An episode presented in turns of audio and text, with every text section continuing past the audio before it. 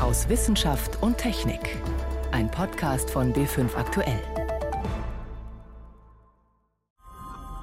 Zum ersten Mal werden die Maßeinheiten der ganzen Welt durch die Grundsätze der Natur genau definiert. Ein Ausschnitt aus einem Werbeclip der Generalkonferenz für Maß und Gewicht. Sie hat am Freitag in Versailles beschlossen, unter anderem die Einheit ein Kilogramm neu festzulegen, mit Hilfe von Naturkonstanten. Mehr dazu später.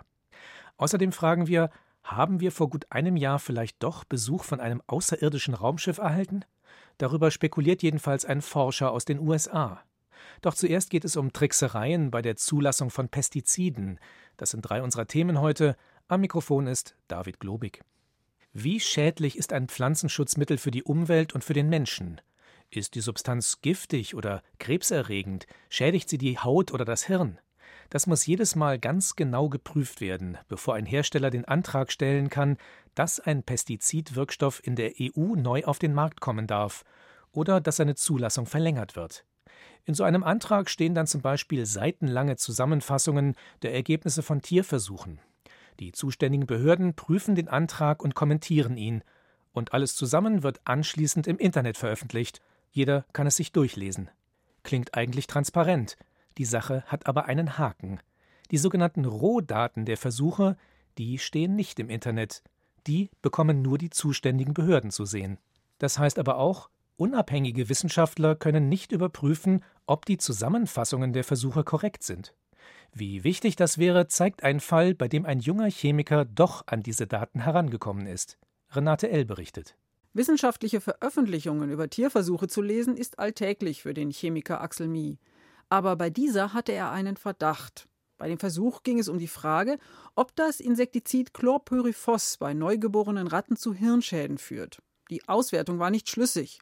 Und das bei einem Versuch, den der Hersteller, die Firma Doe, mit seinem Antrag zur Zulassungsverlängerung in der EU eingereicht hatte. Um die Berechnungen zu überprüfen, braucht man die Messdaten, und die sind bei einer solchen Zulassungsstudie eigentlich unter Verschluss.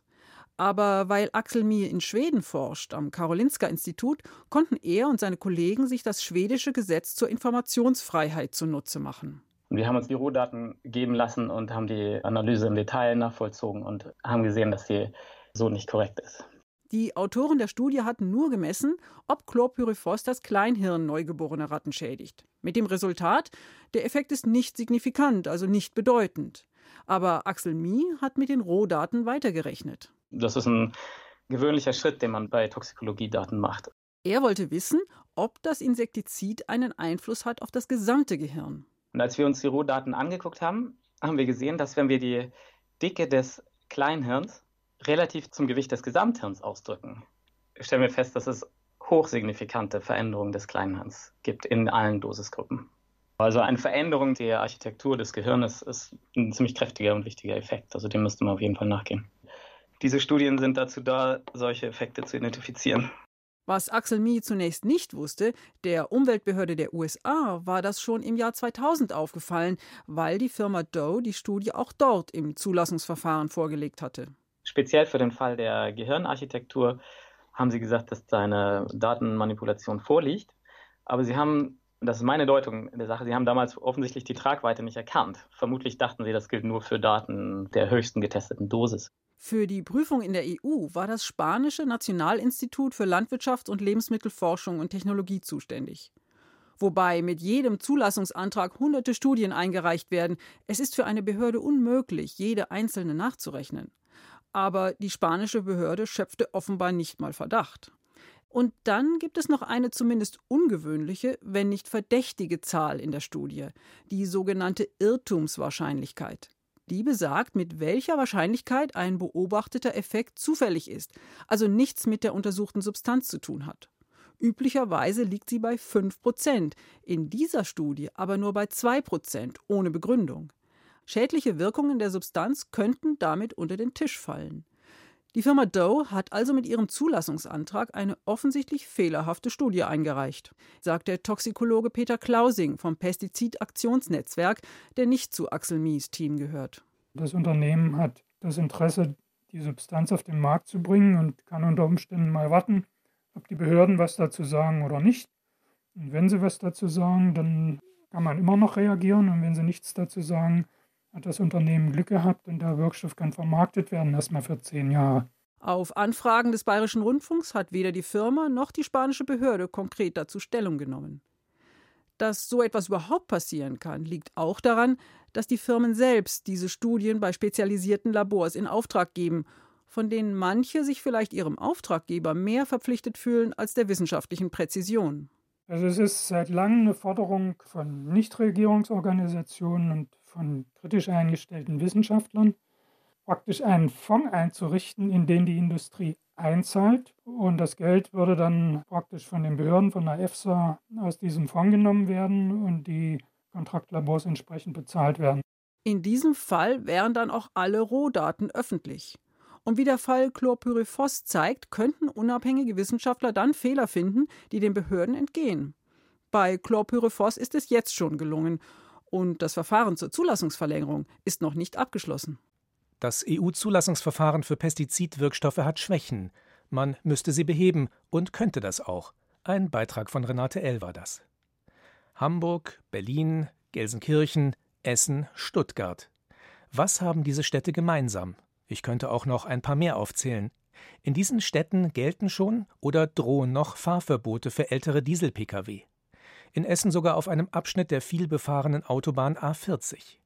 Die Richter werden auch noch weiteren Städten diese drastische Maßnahme verordnen, damit endlich überall der EU-Grenzwert für die gesundheitsschädlichen Stickoxide eingehalten wird. Doch sind Fahrverbote für Pkw hier tatsächlich die beste Lösung? Könnte man nicht durch Maßnahmen an ganz anderer Stelle mehr erreichen? Mein Kollege Stefan Geier hat darüber mit dem Atmosphärenchemiker Franz Rohrer vom Forschungszentrum Jülich gesprochen. Er untersucht seit Jahrzehnten die Chemie der Stickoxide.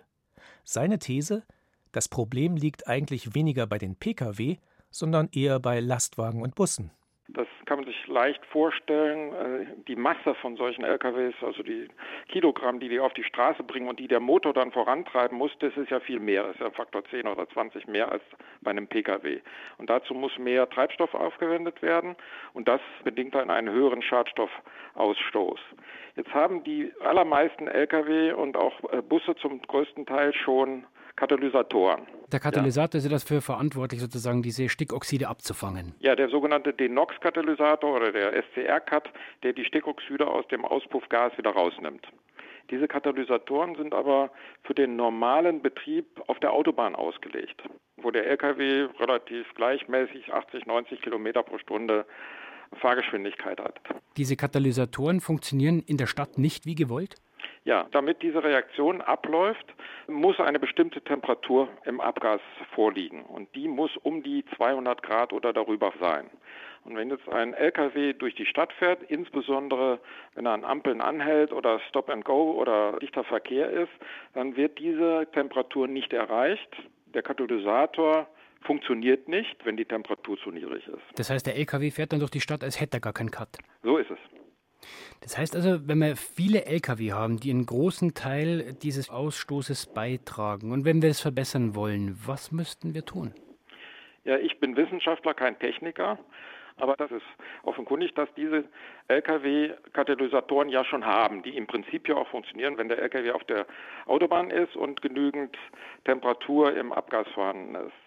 Wenn man da jetzt also einfach eine Temperaturheizung anbringt, sodass auch in der Stadt die Temperatur des Katalysators groß genug ist, dann wäre das Problem ja schon erledigt. Und diese Nachrüstung einer Heizung scheint mir effektiver, kostengünstiger zu sein, als äh, einen ganzen Katalysator auszutauschen, wie das bei Pkw diskutiert wird. Wenn wir das mal vergleichen, über welchen Anteil sprechen wir denn dann eigentlich, wenn wir die Lkw und Busse mit den Autos Pkw vergleichen? Ja, da gibt es einen Dissens, weil das kann man eigentlich im Augenblick nur aus einer Hochrechnung abschätzen. Mhm. Und in dieser Hochrechnung geht dann halt ein, ob diese Katalysatoren in der Stadt funktionieren oder nicht. Der Katalysator, wenn er funktionieren würde, würde 80 bis 90 Prozent der Stickoxide entfernen. Wenn er nicht funktioniert, natürlich nichts. Und das heißt, es gibt eine relativ große Unsicherheit dort. Das heißt, mhm. wenn wir über diese Zahlen sprechen und sagen, die haben einen großen Anteil, die Lkw, dann sind es Hochrechnungen. Ist das rein theoretisch oder sind das auch reale Werte, die an der Straße gemessen worden sind? Was Sie auf der Straße machen können, ist, Sie können hinter einem Lkw herfahren Und wenn Sie ab und zu durch das Abgas dieses LKWs mit Ihrem Messgerät durchfahren, dann sehen Sie, ob der Katalysator funktioniert oder nicht. Oder Sie können diesen LKW nehmen im Labor oder auf einem Rollenprüfstand, den fahren lassen und am Auspuff messen, ob bei bestimmten Geschwindigkeiten die Stickoxide entfernt werden oder nicht. Und diese Labormessungen haben halt gezeigt, dass bei Geschwindigkeiten, wie sie in der Stadt häufig sind, insbesondere bei dichtem Verkehr, so um die 25 Kilometer pro Stunde, wenn Sie der Ampel ständig starten und wieder losfahren, dass dann der Katalysator halt nicht funktioniert. Jetzt sind Ihre Erkenntnisse, Herr Rohrer, Ihre Zahlen, diese Hochrechnungen auch nicht neu, die liegen schon seit einer ganzen Zeit auf dem Tisch.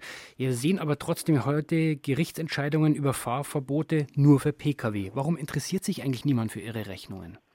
Äh, das Interesse ist schon da es wurde bisher, sagen wir mal, nicht beachtet. Es gibt relativ alte Hochrechnungen von vor fünf bis zehn Jahren, die ein Szenario für die heutige Zeit vorausgerechnet haben. Und auch in diesen Szenarien sind die Lkw-Anteile auch sehr groß. In der Zwischenzeit hat man gedacht, dass die Katalysatoren dieses Problem lösen, insbesondere für Lkw, was dann aber nicht der Fall war sodass im Bewusstsein der Entscheider der Lkw-Anteil ein bisschen vernachlässigt wurde. Aber wenn wir mal unterstellen, dass diese Katalysatoren wirklich abschalten und in der Stadt im Wesentlichen nichts bringen, was ist denn dann letztendlich Ihre Forderung? Diese großen ja. Lkw-Busse könnte ich ja wesentlich schneller umrüsten als Pkw. Das ist genau mein Punkt. Aber diese schnellere Umrüstung würde auch Zeit brauchen. Ich persönlich würde schätzen, ein halbes bitte ein Jahr. Und das ist für die Gerichte, die sagen, das hätte schon längst passieren müssen, zu lang. Und deswegen sagen die Fahrverbote, weil das würde von heute auf morgen funktionieren.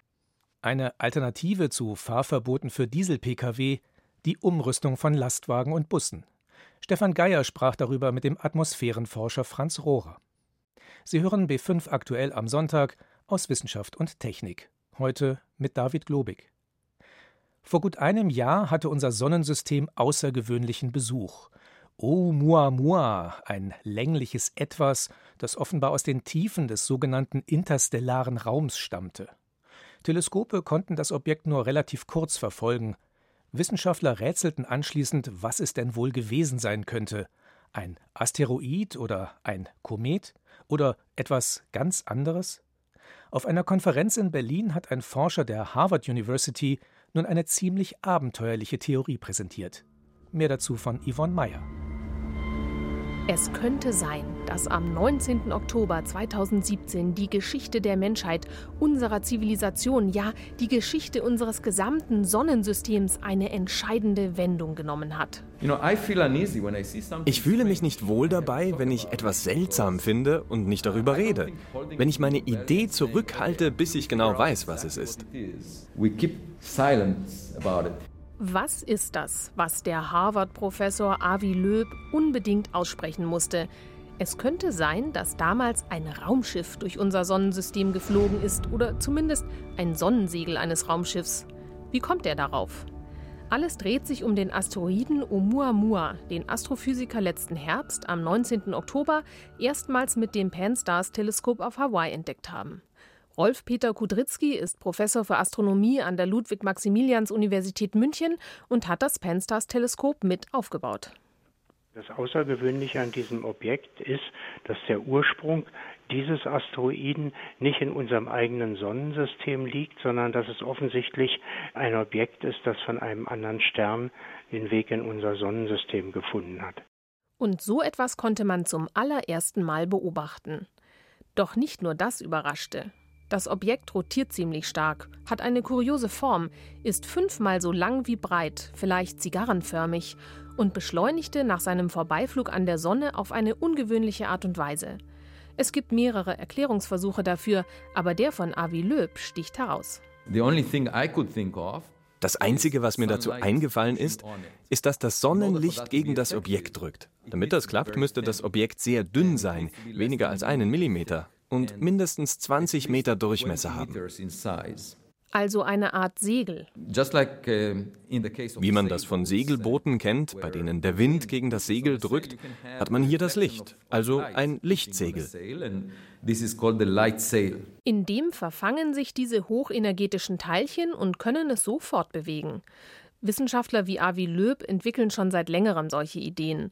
So könnte man mit Lasern Mini-Segelraumschiffe auf ein Fünftel der Lichtgeschwindigkeit beschleunigen und so innerhalb von 20 Jahren den nächstgelegenen Stern erreichen. Kein Wunder, dass Avi Loeb in diese Richtung weiterdenkt, wenn ein Objekt wie Oumuamua so viele Fragen aufwirft. Doch ob Oumuamua nun tatsächlich so eine Segelform hat, kann auch Avi Loeb nicht beweisen. Der einzige Hinweis des Forschers ist, der Asteroid hat sich ungewöhnlich beschleunigt. Wenn man jetzt davon ausgeht, dass die Sonne das Objekt beschleunigt hat, muss zwangsläufig eine segelartige Form dabei herauskommen. Die Chance aber, dass so eine Form im Weltall natürlicherweise entsteht, ist sehr gering. Darum spekuliert Avi Loeb, möglicherweise sei es gar kein Asteroid, sondern ein künstliches Sonnensegel einer außerirdischen Zivilisation. Klingt wie Science Fiction. Astrophysiker Rolf Peter Kudrycki Avi Löb ist ein Professor in Harvard und hat also hunderte von Arbeiten publiziert. Der macht solide, aber meistens sehr, sehr fantasievolle und kreative astrophysikalische Arbeit. Und sagt diese fantasievolle Arbeit nun, dass tatsächlich vor einem Jahr ein außerirdisches Flugobjekt an uns vorbeigeflogen ist? Möglich ist das, keiner kann das Gegenteil beweisen, aber ist es auch wahrscheinlich? Ich würde schon so weit gehen und sagen, es ist sehr unwahrscheinlich. Und solange es keinen stichhaltigen Beweis für diese sehr unwahrscheinliche Behauptung gibt, heißt die Antwort also nein.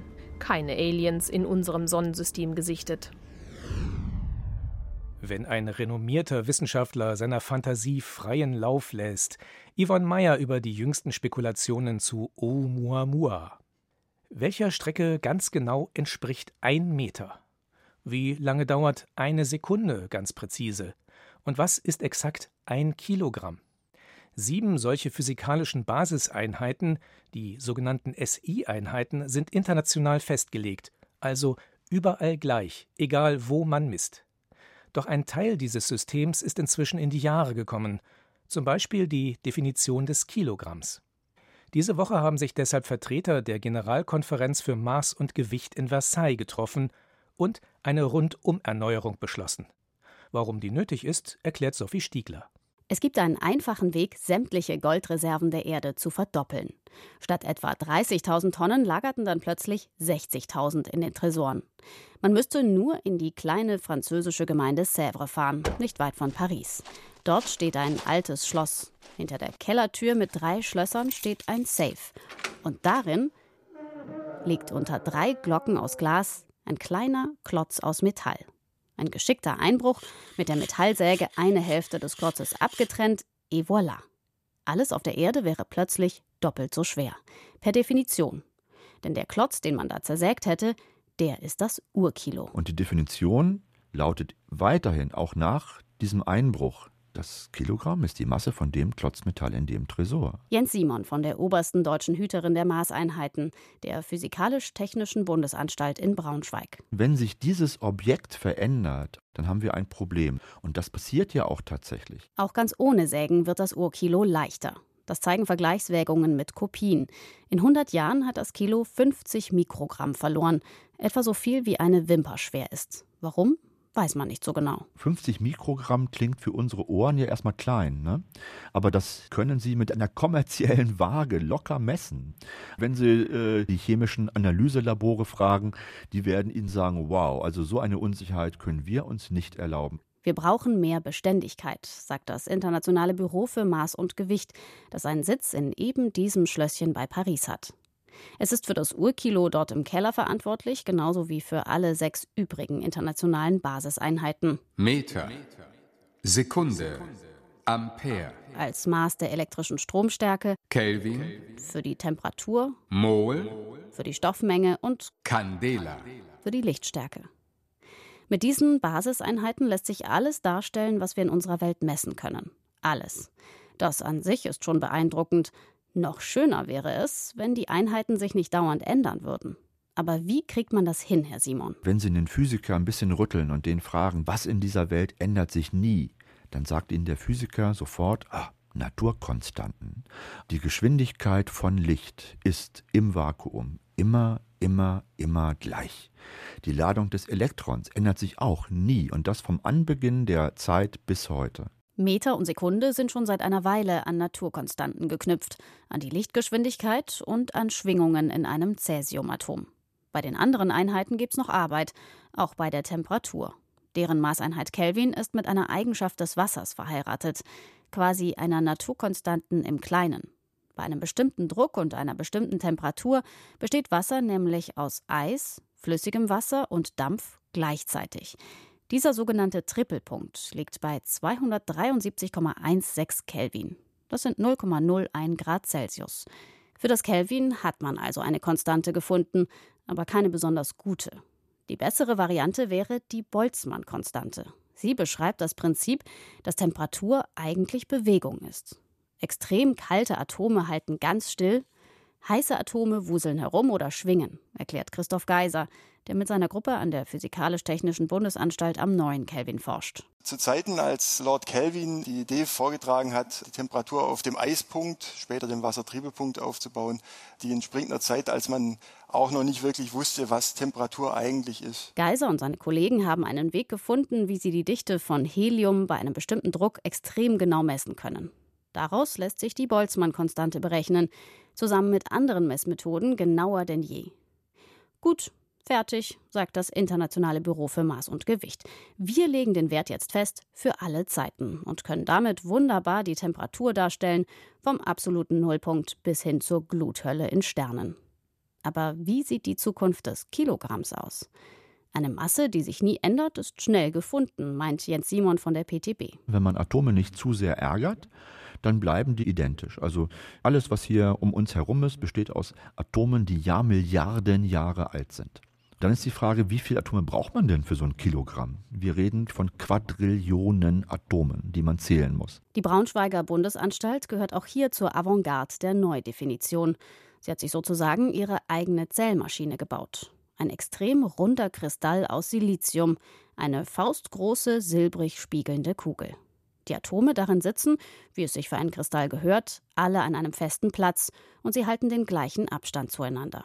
Wenn man also weiß, wie groß die Kugel ist und wie viel Platz ein Atom braucht, kann man ausrechnen, wie viele Atome drin sind. Über das Experiment lässt sich die Avogadro-Konstante bestimmen. Die Naturkonstante beschreibt, wie viele Kohlenstoffatome man für 12 Gramm braucht. Et voilà, da hat man Genauigkeit und Beständigkeit. Die Kugel wiegt tatsächlich ungefähr ein Kilogramm. Moment mal, ungefähr? Dafür die ganze Mühe für ein schlappes ungefähr?